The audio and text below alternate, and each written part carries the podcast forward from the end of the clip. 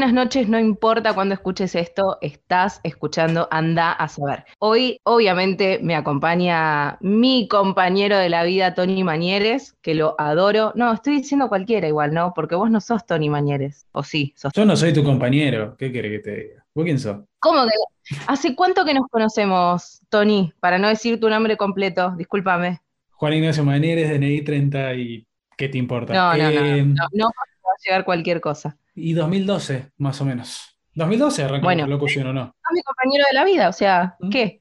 ¿Cuál hay? ¿Eh? ¿Sí? En tu cara. Julián, yo te la presenté, yo estaba ahí diciéndole, salgan.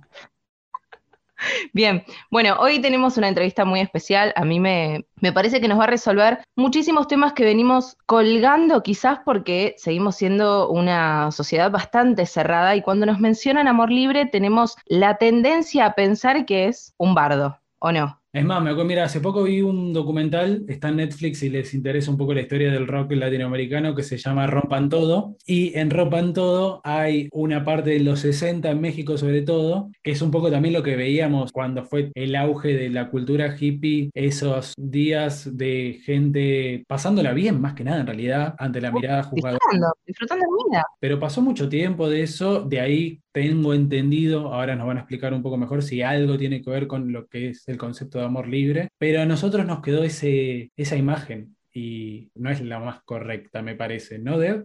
¿Vos qué decís? Más o menos, más o menos. Vamos a decir que más o menos. Hay un poquito sí, un poquito no. Porque sí, es verdad que en el imaginario social, la relación que hay entre amor libre y hipismo movimiento hippie es así como muy, muy pegada. Pero la realidad es que no viene de ahí, viene de más atrás. Mira. ¿tiene alguna conexión más allá de que no haya sido el origen? Sí, como a hoy decir poliamor, ah, se puso de moda la época que Florencia Peña se destapó. Se puso de moda en ese momento, se tomó el concepto y se difundió muchísimo más, porque fue un movimiento que tuvo su impacto en el mundo.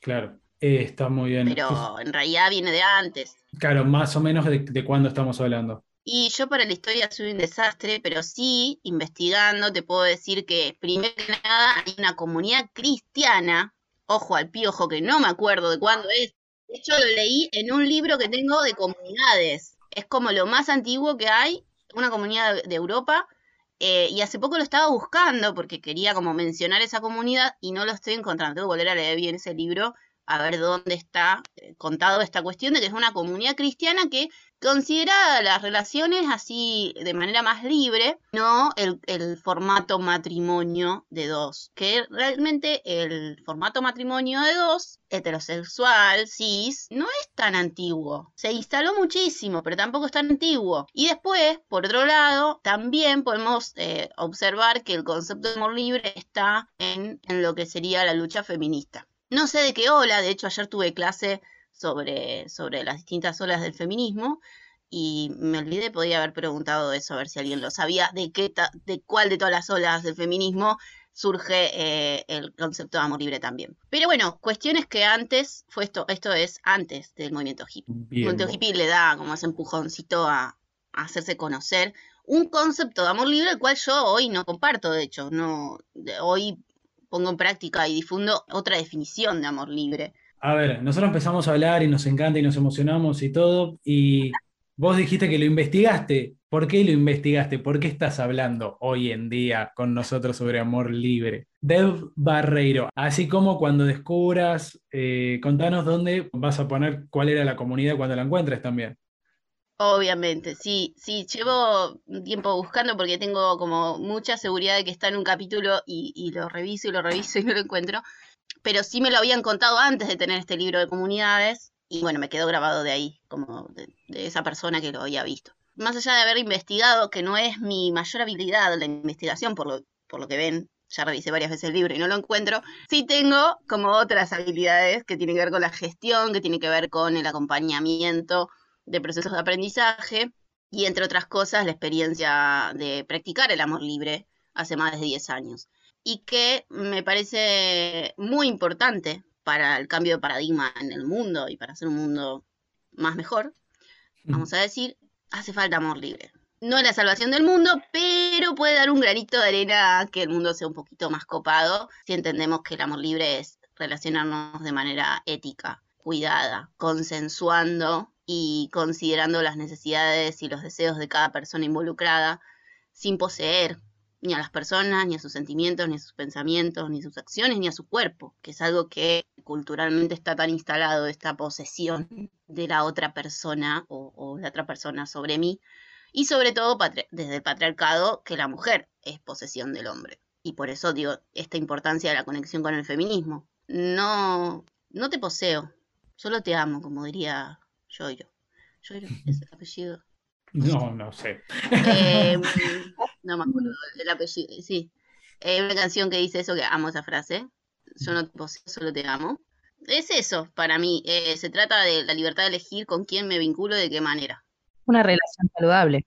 Pero en síntesis, relaciones saludables. Lo que pasa es que saludable es polémico también, como, bueno, ¿qué es saludable para vos? ¿Qué es saludable para mí? ¿Necesitamos un médico para saber si este vínculo es saludable? Claro, yo lo pienso desde un lado más saludable en, la relación, ¿no? En el sentido de, bueno, sé que vamos a estar bien, que no va a haber ningún problema en el medio, que es algo que estamos charlando, que estamos acordando, de lo que estamos de acuerdo y que no va a haber reproches en un futuro, ni por un pasado, ni por lo que vendrá.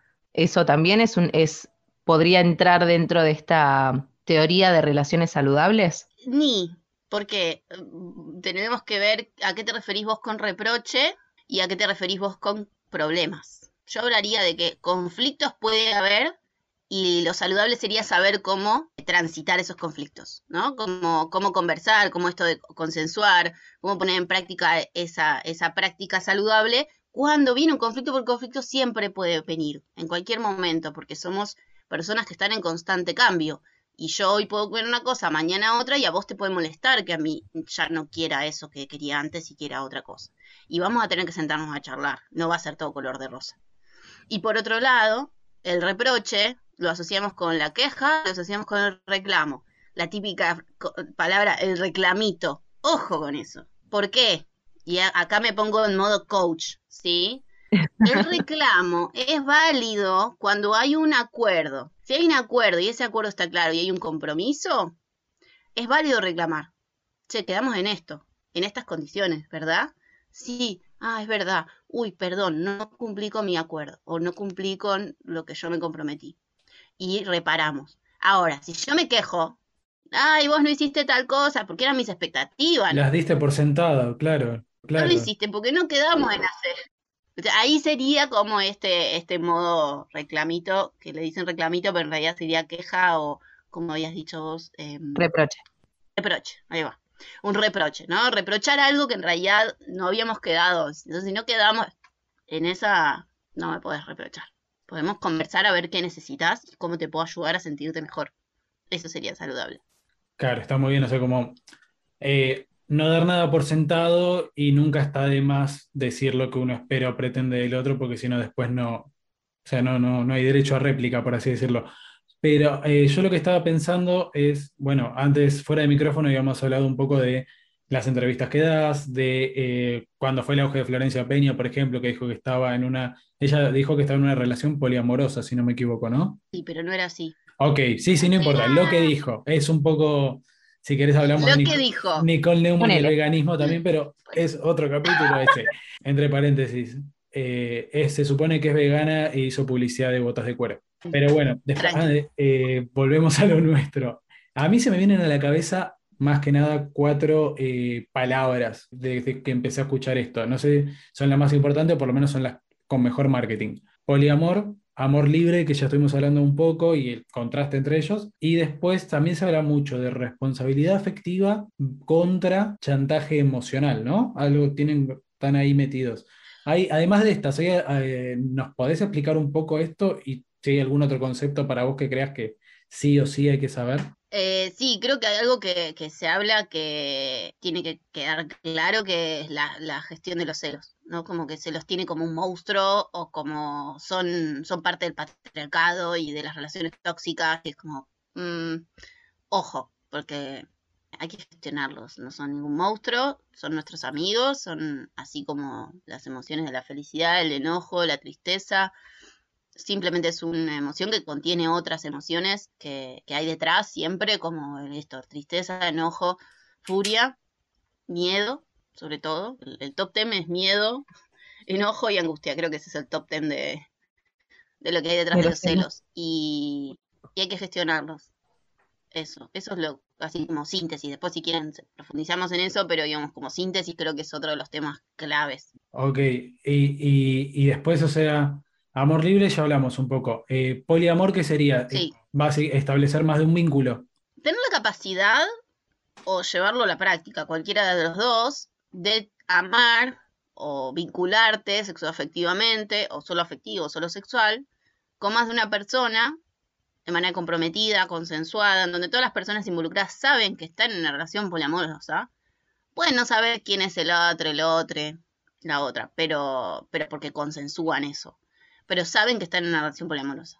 Y con esto, eh, todo hay como que es un montón de relaciones no monogámicas que no entran dentro del poliamor. Y el poliamor se puso de moda el nombre, pero en realidad existía un montón en el poliamor.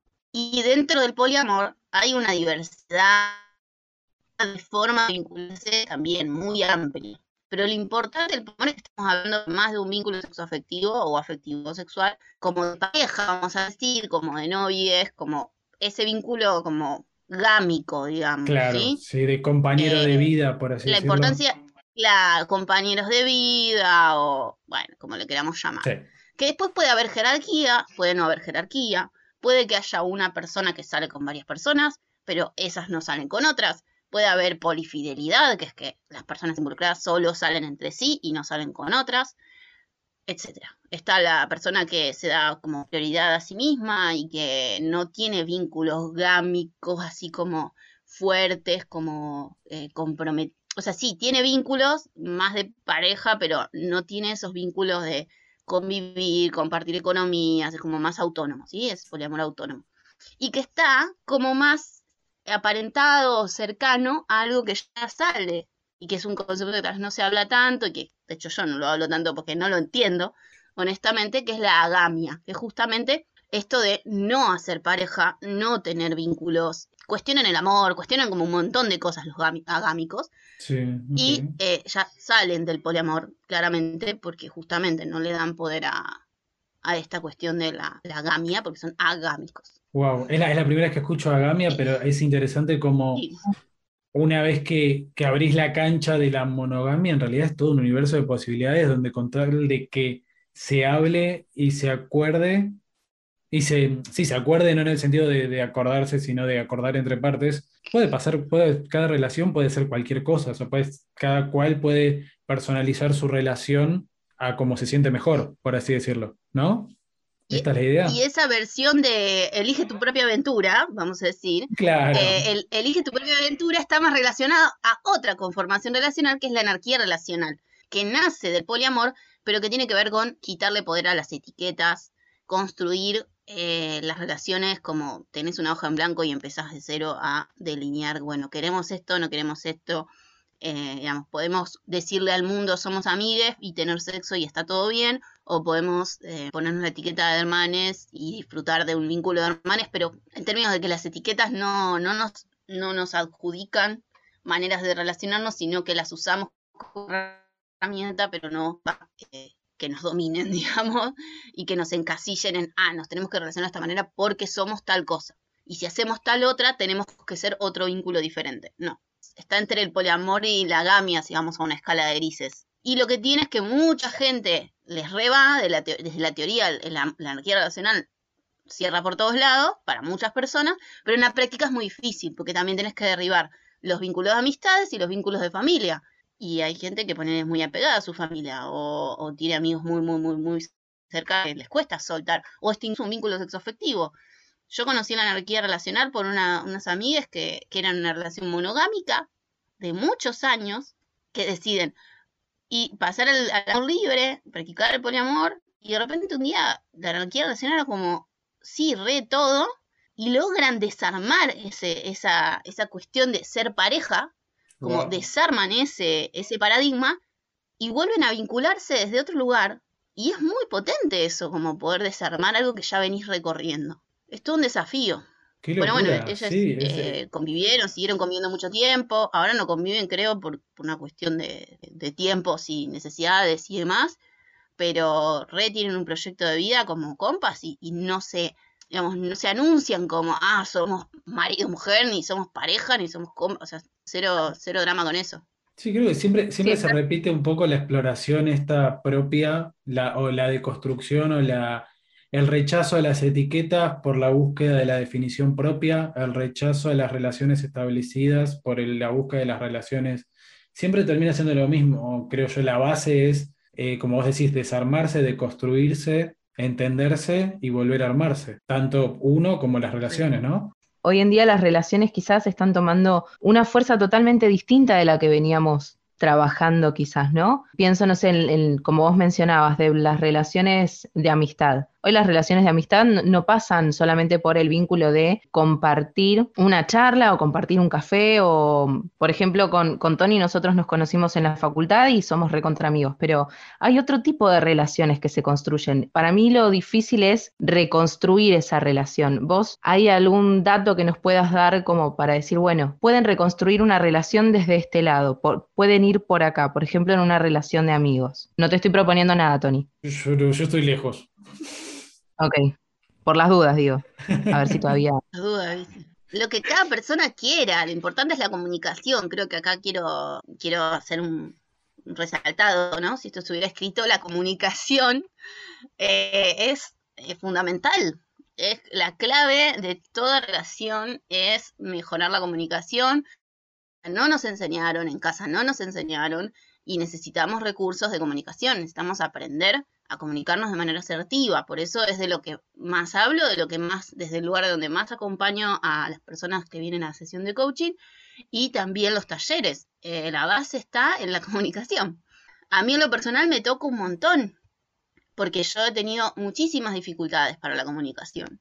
Y también dificultades para relacionarme. Voy a, voy a abrirme totalmente con esto, o sea, y con esto que vos traes las amistades. Yo tengo como muchísima facilidad de socializar hoy en día después de haber hecho un montón de recorrido, pero yo en mi infancia no tenía amistades, las pocas que tenía las tenía como reposesivas porque no las quería perder y, he sufrido un montón de situaciones de celos por eso, porque por, por esta cuestión del miedo al abandono o al miedo a la pérdida. En el camino, el desafío de aprender a relacionarse de manera saludable y el aprender a comunicarse de manera asertiva es, la clave, claro. Por lo menos eh, adhiero con vos en eso y me parece que, a ver, nosotros acá nos estamos enfocando en relaciones afectivas, sexuales o sexoafectivas, pero esto va para la vida, para todo, desde eh, una relación de, socios en una empresa o tenés un emprendimiento, todo con tus padres.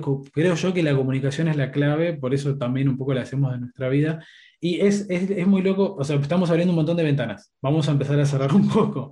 Nos quedaron, eh, nos quedaron dos, palabras o dos conceptos un poco que, me parece que está bueno que los charlemos. Lo que es la responsabilidad y lo que es el chantaje.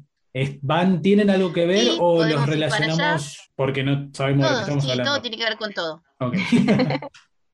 Buena respuesta. Todo tiene que ver con todo. Es un, me encanta porque yo, así como es parte de mi formación y parte de mi entramado, de cómo llego hasta acá hoy, este día, compartiendo con ustedes. Eh, todo tiene que ver con todo, es un principio de la permacultura. El amor libre es permacultural, tiene que ver con el cuidado, tiene que ver con el cuidado de las personas. ¿Qué es permacultural? Eh, quizás podríamos arrancar por ahí y... Metamos un paréntesis. Hermoso paréntesis. Bien. Eh, la permacultura es una combinación de perma y cultura. Viene originalmente de Australia en los 70 y se trata de eh, cultura permanente. Originalmente era cultivo permanente, pero después empezó a ampliarse el abanico de posibilidades de aplicar estos principios. Entonces, la permanencia tiene que ver con algo que se sostiene en el tiempo, algo sostenible. Y no quiere decir que sea igual y lineal, sino que algo circular. Y entonces, por ejemplo, no es que tenga que permanente quieto, porque todo está en constante cambio, que es otro principio, que es el que con el que originamos esta conversación básicamente, sino que es entender la constancia en el propio cambio, la permanencia en, términos de que no se termine algo, sino que pueda subsistir. Eh, entonces, bueno, todo lo que tenga que ver con cuidado de la tierra, cuidado de las personas, distribución justa, que son las éticas como la base, y después hay 12 principios. Esos 12 principios los que nos ayudan es a vivir una vida permacultural. Entonces, algo permacultural es que aplique los principios. Los principios no son estancos, y, mm, y puedes aplicar unos y otros no. Si puedes aplicar todo es, todos los principios, buenísimo, pero digamos, no es que sí o sí tenés que hacer todos los principios. Entonces, entre ellos está eh, eh, que una cosa sirva para varias, varias funciones, que una función pueda ser cubierta por varias cosas, que, bueno, nos fuimos antes de que volvamos, es, muy loco, me, encantó porque vos dijiste hace cinco minutos todo tiene que ver con todo. O sea, acá conocí gente que estudiaba la permacultura, pero para mí tenía que ver eh, exclusivamente con lo que es cultivo. Acá en, Australia, sobre todo en la parte central, hay mucho desierto. Entonces, a mí la manera en que mejor me lo explicaron el tema cultivo es poder entender lo que pasa en cada estación y lo que pasa en cada momento del año para de esa manera sacar el mejor provecho de la tierra sin lastimarla y, así es como cultivan frutas en el desierto eh, en invierno, donde antes no crecía nada. Exacto. Pero bien, entendimos lo que es permacultura. Vamos para... Sí, decime. Justamente lo que se difundió más fue la, el cultivo, el reciclado y la construcción natural, que son tres de siete pétalos que tiene una flor, que se llama la flor de la permacultura, que los otros pétalos tienen que ver con la economía, una economía colaborativa, con la educación, educación alternativa y todas las escuelas que hacen escuelas, digamos, que hacen espacios alternativos de educación son permaculturales en general. Los recursos, eh, el tema de, la, lo comunitario, el tema de la salud también, digamos, como que son áreas de la vida pensadas y, y ejecutadas de otra manera. Y otra de las cosas que plantea la permacultura es pensar antes de actuar. O sea, como darle mucha importancia al, diseño, ¿sí? a, pensar y diseñar esto que vos decís, diseñar, pensar cómo vas a hacer el cultivo antes de actuar. Mínimo esfuerzo, máximo rendimiento, eso es otra de las de los principios, por ejemplo. ¿no? Bueno, eso. Como que sí, está más conocido en, en esas áreas, pero la permacultura se aplica a todas las áreas de la vida. Buenísimo, mira, mira, nunca pensé que lo iba a escuchar acá. Así que excelente. Antes era, yo tuve un tiempo mucho, de mucho tiempo permacultura, pero ahora estoy con el mundo de amor libre, que específicamente para mí el poner foco en el cuidado de las personas, como parte de, mi, de, lo que para mí es ético desde la permacultura. Está buenísimo. Cada, cual encuentra su, espacio dentro de lo que más le interesa por lo que quiere activar. Nos habíamos quedado en el chantaje y la responsabilidad. Vamos, volvamos ahí. Responsabilidad Sí. Bien la cuestión de, la. Va, volviendo al podcast de a ver, a ver, alumna Barreiro, ¿qué es responsabilidad afectiva? Ay, no, por favor. Eh, la responsabilidad afectiva es una construcción, como todo concepto, que está como muy fresquito todavía para mí. Eh, ¿Por qué? Porque justamente es un arma de doble filo, se puede llegar a usar como chantaje emocional. Si yo a vos te digo, que porque no me hiciste la, la torta de chocolate que a mí me gusta, eso es chantaje emocional. Es como que te convenza vos de que tenés la culpa de no haber hecho lo que yo esperaba que hagas. ¿Qué pasa? Te digo que sos un irresponsable porque no cumpliste con mis expectativas, pero no te voy a decir estas eran mis expectativas, sino era, ay, vos dijiste que lo ibas a hacer, y vos me esto, y vos lo otro, y vos no me amás porque no, o sea, todo ese... Chantaje, sí, o sea, eso, eso no es ser responsable entonces se vuelve chantaje. ¿Y qué es, qué es ser responsable entonces? Primero que nada, para mí, esto, yo lo uso y la, y la sigo explicando, ponente como yo, sigo hablando de responsabilidad efectiva porque entiendo que la responsabilidad efectiva no está siendo un concepto claro y no se está usando bien y para mí es mucho mejor el cuidado mutuo, entender que nos estamos cuidando y que lo que hago es decir, bueno, a ver, la libertad implica responsabilidad. Entonces vamos desde ahí, partamos desde ahí. Si hablamos de amor libre, hablamos de responsabilidad. Porque, ¿qué es la responsabilidad? Me hago cargo de mis acciones o mis inacciones y sus consecuencias. Que no quiere decir que me tenga que hacer cargo 100% de cualquier consecuencia que suceda. Tratar de prever. Y culturalmente vamos a decir, bueno, si yo te grito, claramente es muy probable que vos te afecte y que genere un impacto negativo en vos que yo te grite. Ahora, yo puedo no saber ¿cómo te va a afectar a vos igual eh, te hablo súper bien, súper tranqui, con amor, con cuidado, y a vos justo lo que te estoy contando te va a hacer mal? Puede que no entiendas qué le va a pasar a la otra persona, puede que no sepas, que no, no puedas saber, porque esto, no tenés la bola de cristal, no podés saber eh, cómo va a impactar, pero sí puedes tener cierto cuidado y consideración, y por eso resalto el cuidado, ¿no? Esto eh, es un valor muy importante. Entonces, si yo tengo cuidado, voy a prestar atención, y lo más probable es que si le grito, puede que no le guste que le grite a las personas.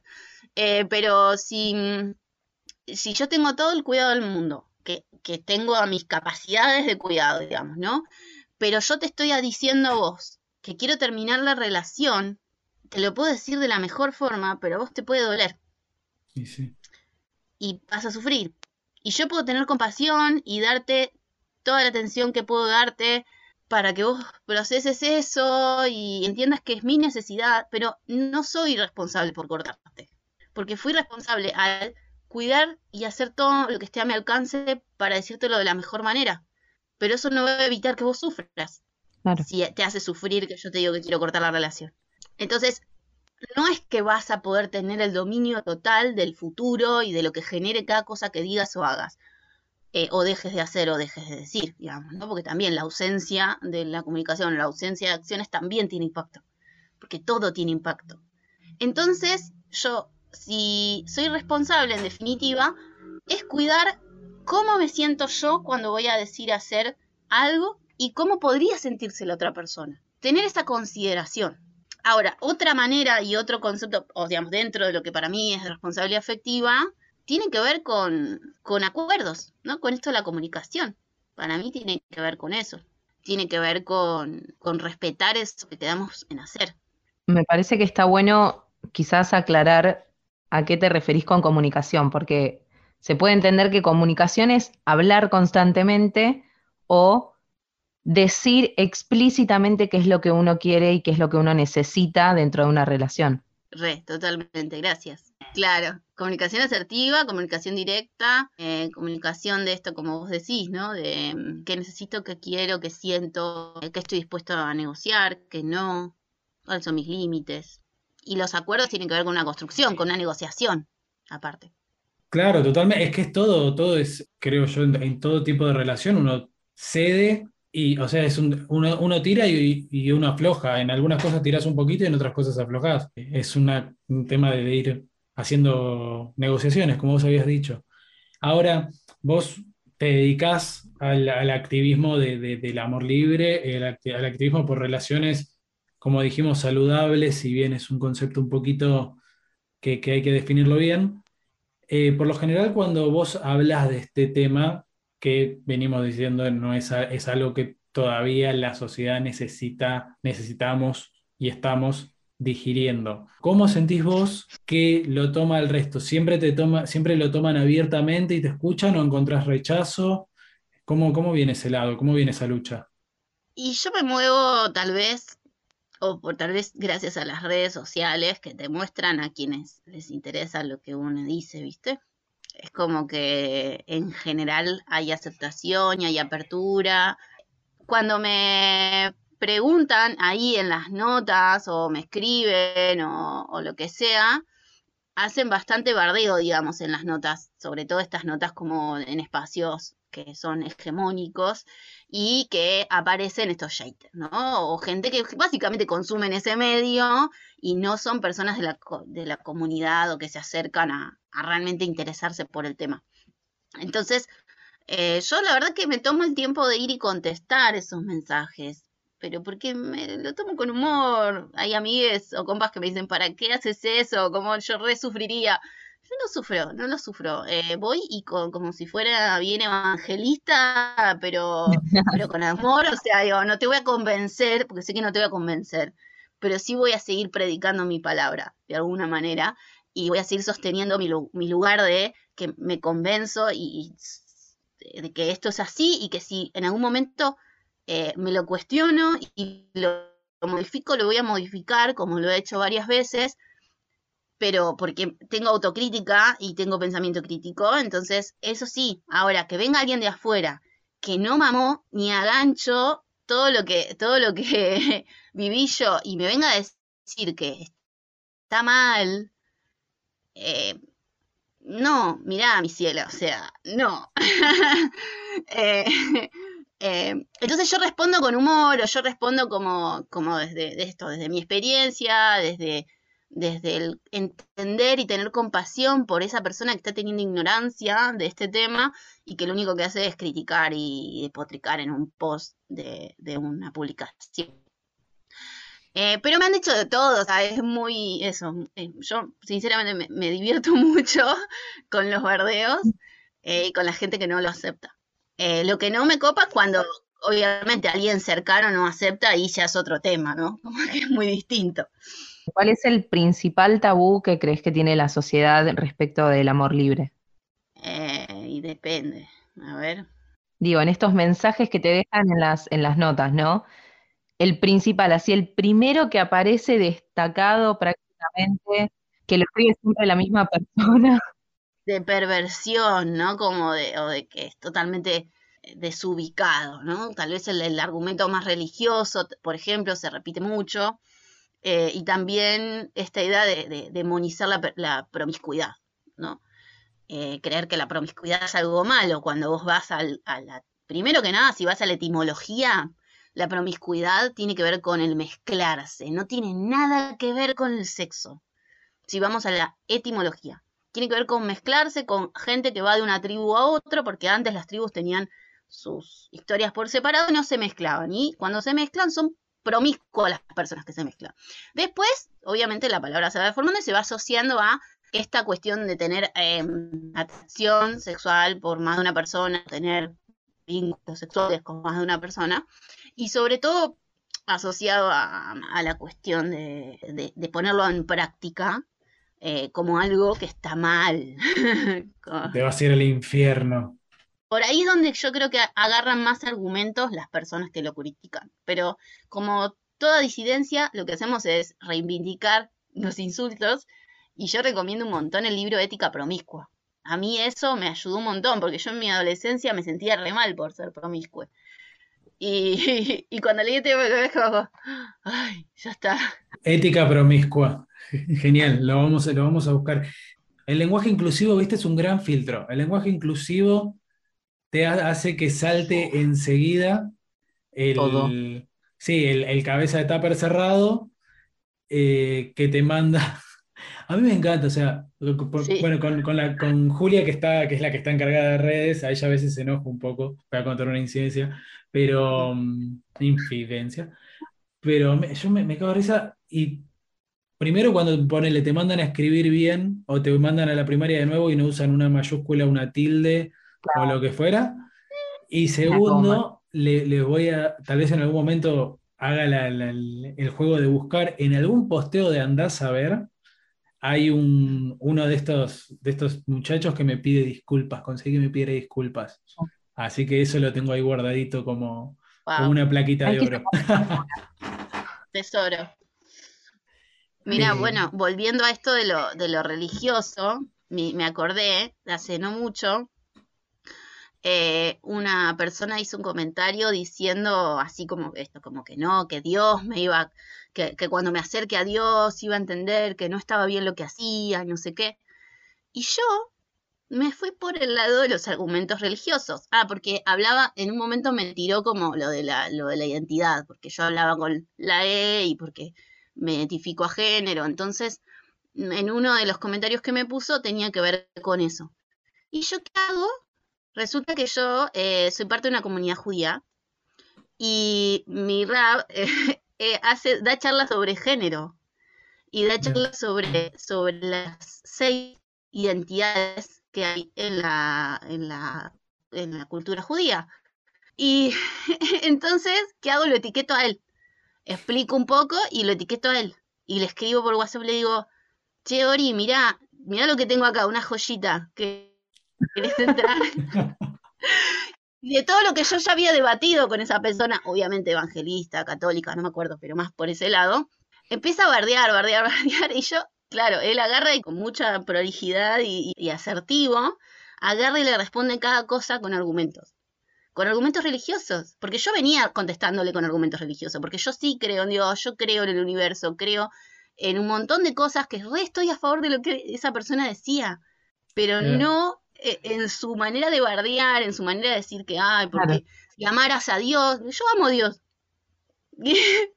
¿Qué? ¿A Dios no me ama por ser promiscuo? ¿Qué, qué, autoridad tenés vos para cuestionar lo que yo siento? ¿Qué estamos hablando? Claro. No, tenemos, ah. yo creo que hay que buscar, hay que buscar esta comunidad que mencionaste al principio del podcast y salir con eso a empapelar la ciudad para decirles, basta, córtenla. si viene de ustedes también. ¿De qué estamos hablando? No, es que aparte tiene que ver con el discurso que cada uno se compra. Y con esto quiero hacer esa advertencia también. No se compren lo que yo digo. Yo estoy transmitiendo lo que a mí me parece, lo que yo viví, lo que yo pienso, lo que yo siento. Y no es una verdad absoluta. Es la manera que yo lo vivo. Y a muchas personas les sirve lo que yo digo y transmito y comparto y acompaño a ese aprendizaje pero no quiere decir que tenga la verdad. Total. Eh, y, me parece totalmente desubicado que alguien de cualquier comunidad y de cualquier creencia, hasta incluso eh, cientificista, pueda venir a decirme a mí cómo son las cosas. Podés compartirme, podés darme tu mirada, pero decir tu mirada está mal y la mía está bien. Eh, es, ahí volvemos a cuidado, no me estás cuidando, no me estás respetando. Estás queriendo imponerme algo, ¿no? Sorry, pero no, en esa no me meto.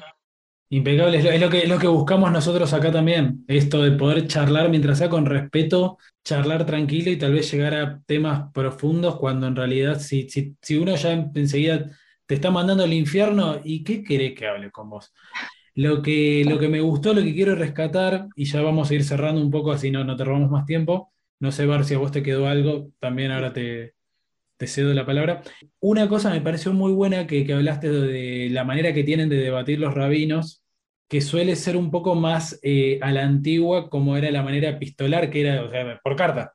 Entonces vos tenés el tiempo de, vos me estás diciendo esto, bueno, yo lo tengo todo acá, tengo tiempo de verlo, de si hay algo que no me cierra, poder buscarlo, escribirlo y llevarte las respuestas. Y vos si querés, tenés dos semanas, un mes o el tiempo que te requiera para lo mismo y no nos estamos ni pisando, ni interrumpiendo, ni enojando y nos estamos presentando las cosas. Que para mí es la mejor manera de charlar de un tema y muchas veces, eh, ya sea por persona o por la... Ahora yo estoy en Australia, usted está en Argentina, vos estás en Córdoba, Barbie está en, en Buenos Aires y estamos hablando al segundo. Entonces está bueno poder escuchar al otro, ver todo y decir, bueno, mira, a mí me parece esto, esto y lo otro, y esperar a que el otro lo procese y lo entienda, y creo que es la mejor manera que vamos a encontrar de poder crecer, de poder aprender del otro.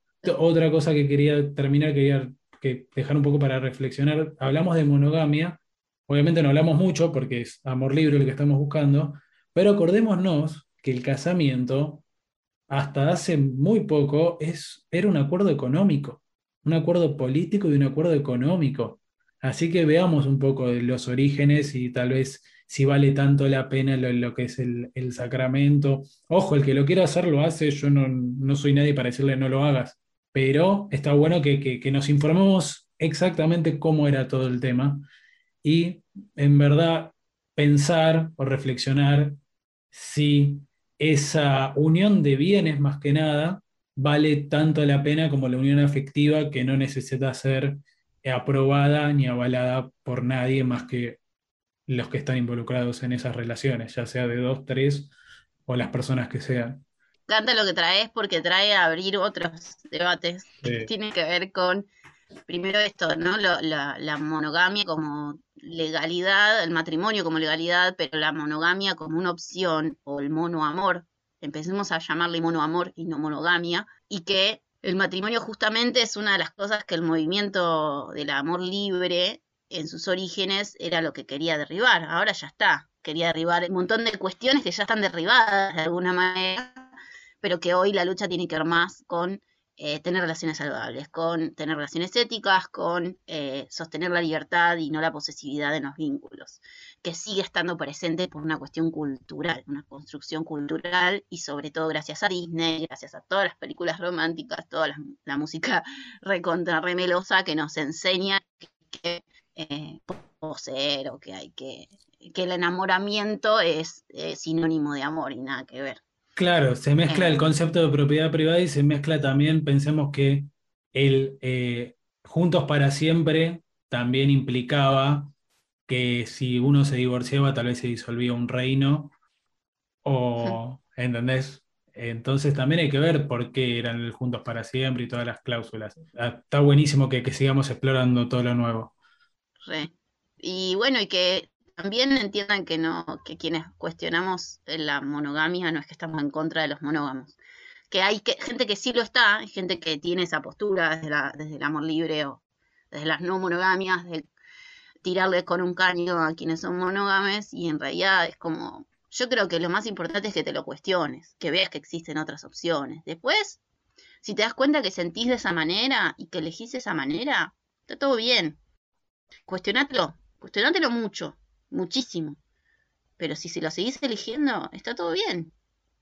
Más que, que sería contradictorio que yo te tenga que convencer de que está mal eso, porque no sería como dentro de la ética que, sostengo, que es ser libre.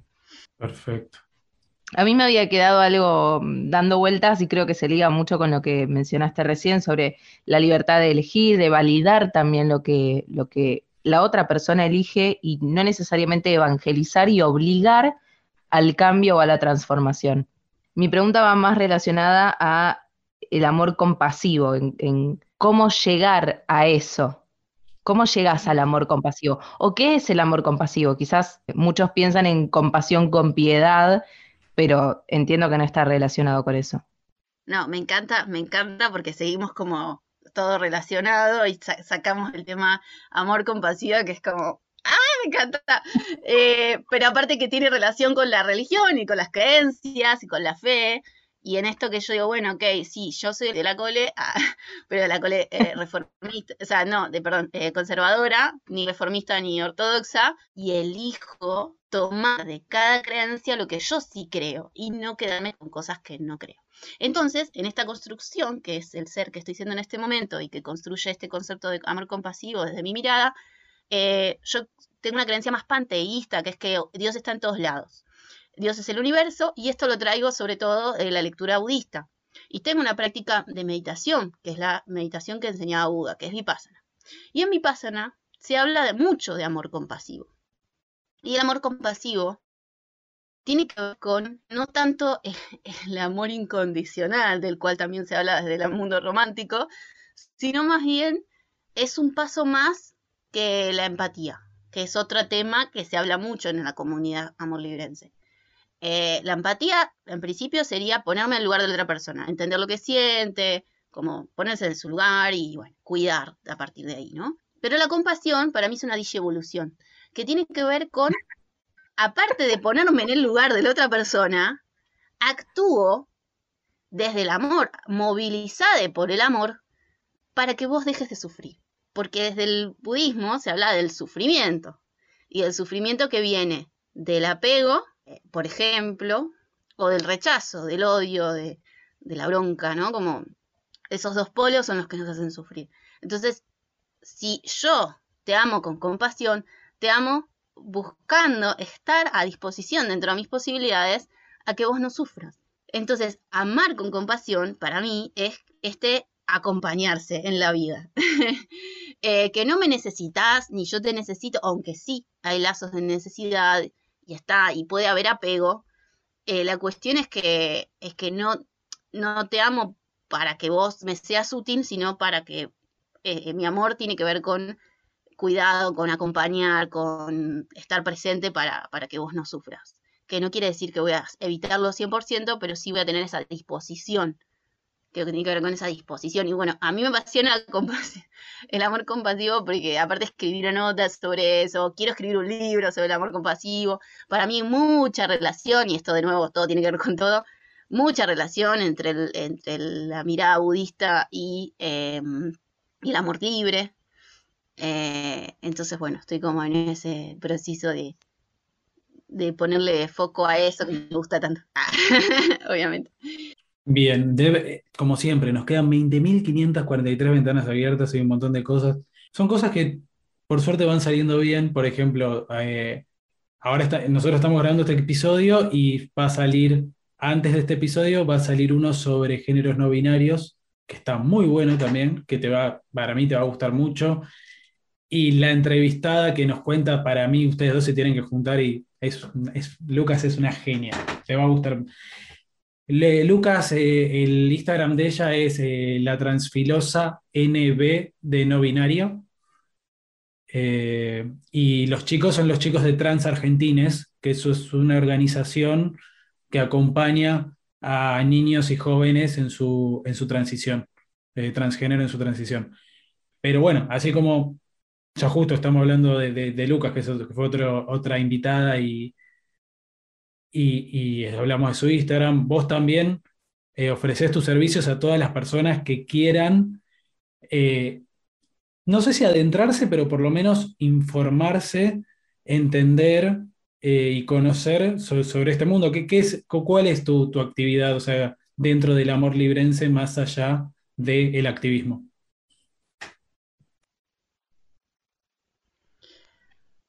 Yo lo que hago es acompañar aprendizajes desde el coaching ontológico, ahora también coach de equipos, más allá del ámbito del amor libre, el coaching se aplica a la vida en distintos ámbitos, es un espacio de aprendizaje que no tiene que ver con que yo dé una clase, sino que tiene que ver con eh, hacer preguntas, reflexionar, eh, poder acortar la brecha entre lo que está haciendo hoy y lo que querés ser y en este querer ser una persona amor librense o querer ser una persona libre o querer ser una persona auténtica, porque también se, juega mucho la autenticidad en esto de, bueno, a ver, me estoy dando cuenta que amo de otra manera, que siento las relaciones de otra manera y no lo puedo llevar a la práctica. Bueno, ¿cómo puedo hacer?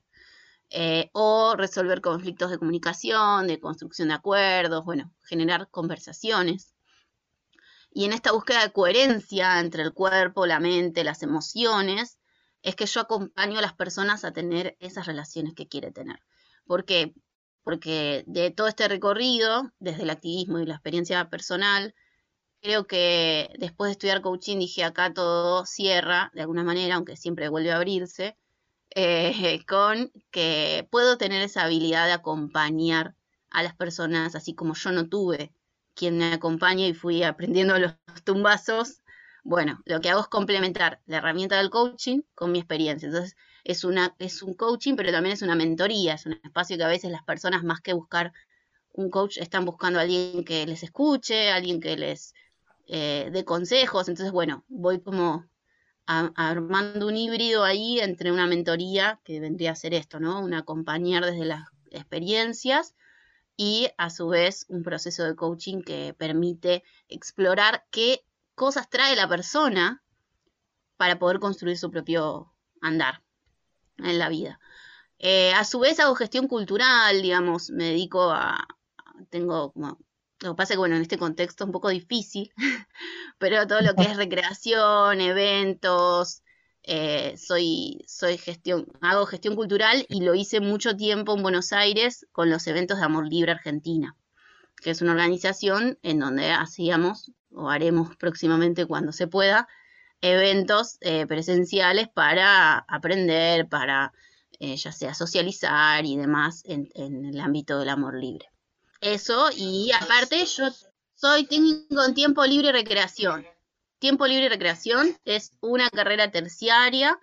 Eh, bueno, de hecho acá atrás no se ve mientras quienes escuchen, pero acá atrás mío yo tengo eh, muchos juegos de mesa, porque hago eventos de juegos de mesa, también tengo mucho material para juegos eh, masivos o juegos al paso, soy profe de circo, yo como que tengo muchas betas. Y todo tiene que ver con todo, o sea, no es que son cosas muy aisladas, sino que son parte de esa construcción y yo acompaño a las personas también desde la recreación, porque la recreación es transformadora y es recreación para la libertad, por y para la libertad.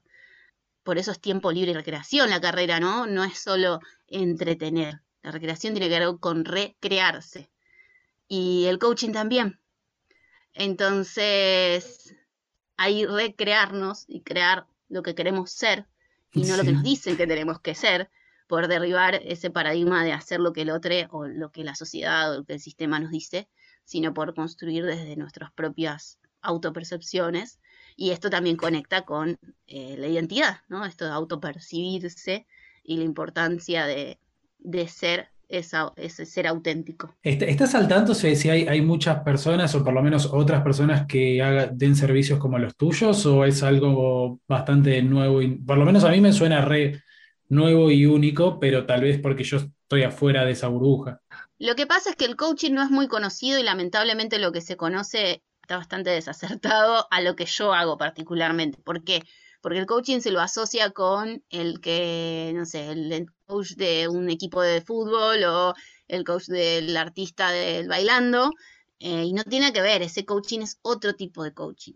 Es un entrenador y se le dice coaching porque suena lindo, pero el coaching ontológico tiene que ver con el ser y tiene que ver con un acompañamiento y no con un tenés que hacerlo de acá, tenés que ir por acá o tenés que ir por allá. Es acompañar el aprendizaje en función de las cosas que hace la persona y siente y piensa y las creencias que tiene, si, las si le limitan, qué creencias tiene ganas de construir diferentes, qué quiere cambiar.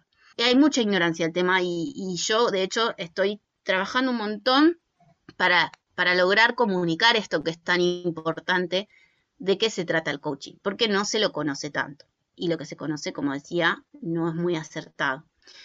Ahora, coaching en relaciones hay poco. De hecho, yo hice una formación de coaching de relaciones, pero lo hice en un contexto de una persona que me lo daba para parejas, digamos. Era un, en realidad era un coaching de pareja. es un espacio terapéutico, pero no es terapia, ojo con eso. Entonces, son herramientas que adquirí, pero que, que tiene que ver más con la mirada parejocentrista. Eh, yo lo adapto a, la realidad de, las relaciones no monogámicas, que no significa que yo trabaje solo con no monogámicas. Yo acompaño personas que son monoamorosas eh, y que trabajan desde lo que quieren creer quieren construir desde sus relaciones saludables. Eh, no, no, no, quedan afuera, digamos, del espectro de, personas que puedo acompañar claramente. Y también trabajo otros temas, ¿no? Lo que la persona esté necesitando, la inquietud que tenga. Pero particularmente en las relaciones, sí puedo decir que hay otra persona en Chile que hace poco empezó a hacer su Instagram, o sea, hace mucho que hace activismo poliamoroso, pero hace poco se hizo un Instagram que encima me robó el nombre. No, mentira, mentira, la re quiero a la UZ. Eh, no, porque puso eh, eh, coaching de relaciones. y yo en el Instagram tengo coach de relaciones libres. entonces, claro, ahora vos pones coaching de relaciones y aparecemos nosotros. después no aparece nadie, porque no hay alguien que esté usando, vamos, ese nombre.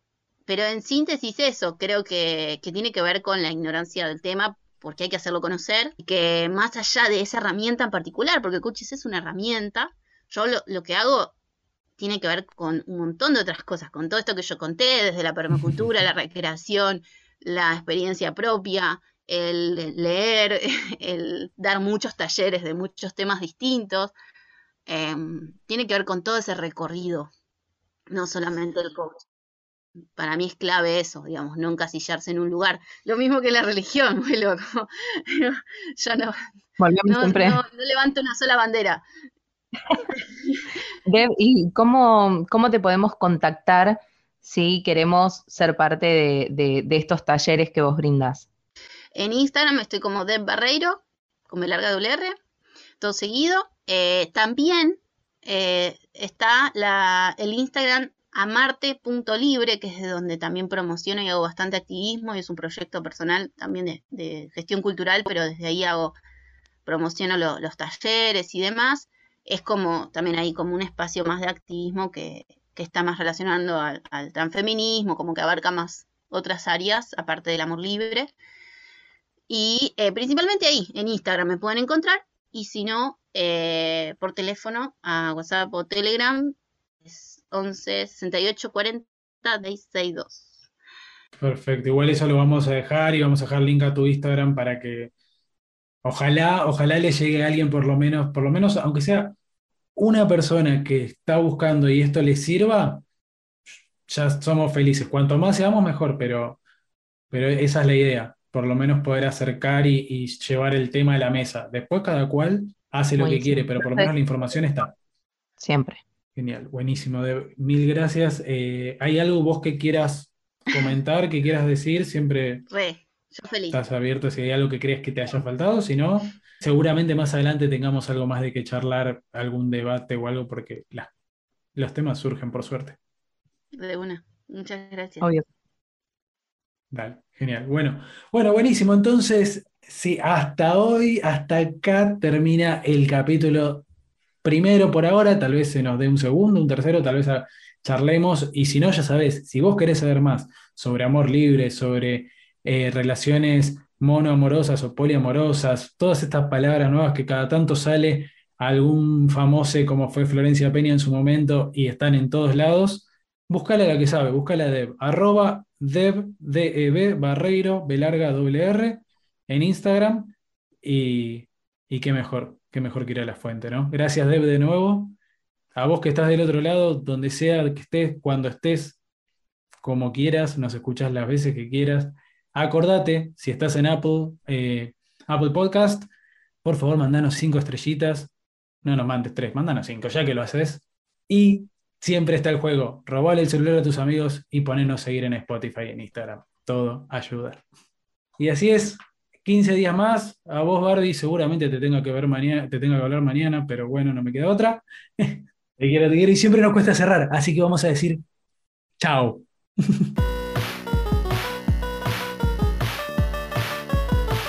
Gracias por escuchar. No te olvides de seguirnos en Instagram para enterarte de todas las novedades. ¿Quiénes somos? Andás a ver. Este episodio fue producido y conducido por Barbie Di Carlo y Tony Manieres y editado por Julia Sánchez. El diseño de marcas de Rayo Agencia, el tema de apertura fue hecho por un tren a Japón y las redes están a cargo de Julia Segal. Te pedimos un favorcito chiquitito. Si te gusta lo que hacemos, danos 5 estrellas en Apple Podcast. Suscríbete en YouTube seguinos en Spotify o donde sea que nos escuches. Y por favor compartilo con todos. Andás a ver, si viene con todo y vos sos parte.